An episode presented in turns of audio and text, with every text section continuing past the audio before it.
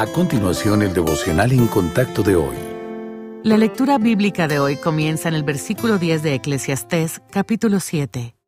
Nunca digas cuál es la causa de que los tiempos pasados fueron mejores que estos, porque nunca de esto preguntarás con sabiduría. Buena es la ciencia con herencia, y provechosa para los que ven el sol, porque escudo es la ciencia, y escudo es el dinero. Mas la sabiduría excede en que da vida a sus poseedores. Mira la obra de Dios, porque ¿quién podrá enderezar lo que él torció? En el día del bien goza del bien, y en el día de la adversidad considera. Dios hizo tanto lo uno como lo otro, a fin de que el hombre nada halle después de él. En medio de dificultades podemos preguntarnos por qué Dios permite las situaciones dolorosas. ¿Cómo conciliamos nuestro sufrimiento con su amor por nosotros y su poder para evitar o detener nuestro dolor? Para entender lo que sucede, debemos considerar las posibles fuentes de adversidad.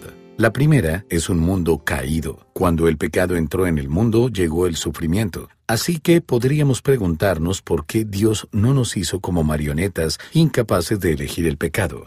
Pero si careciéramos de libre albedrío, no podríamos elegir amarlo, y el amor, como tal, debe ser voluntario. Otra posible fuente de adversidad son nuestras propias acciones. A veces enfrentamos las consecuencias de nuestras decisiones imprudentes o pecaminosas. Y por último, otra posible fuente de adversidad es el ataque satánico. El objetivo de Satanás es destruir las vidas y el testimonio de los creyentes, haciéndonos débiles e inútiles para los propósitos de Dios. Para que aceptemos que Dios permite la adversidad, primero debemos verla desde su perspectiva. ¿Se concentra usted en el dolor de su experiencia o en el Señor y su fidelidad? Como cristianos, tenemos la seguridad de que ningún problema llega a nuestra vida a menos que Él pueda usarlo para lograr sus bondadosos propósitos.